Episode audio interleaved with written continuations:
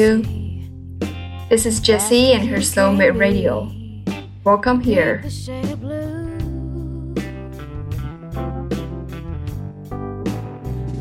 Friday today. Yay! And this song you're listening is called What Am I to You from Norah Jones. What am I to you? This is a frequently asked question from us women to our boyfriends or husbands. According to the Bible, God took one of the ribs from Adam and created Eve. So people believe man was formed first. Women came from man. Nowadays, Although more and more women are getting to realize that they should stay independent not only on the career but also on the relationship with their husbands, there's still this kind of belonging concept deep in the culture.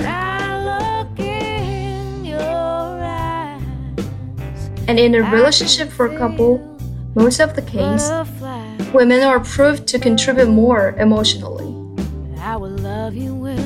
When we don't get what we deserve, we're likely to ask the man, What am I to you?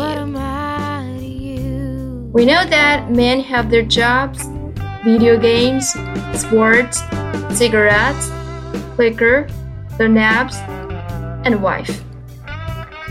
The colorful life makes them easy to ignore us.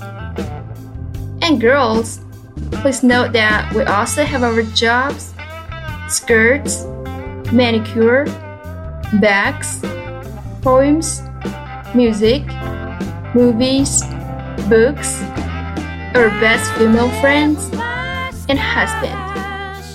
Is that right?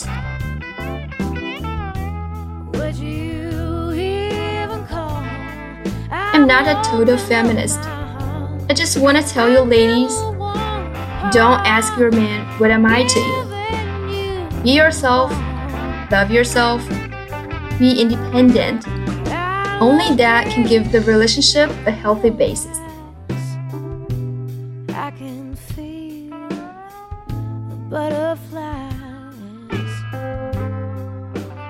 Enjoy the weekend. Good night.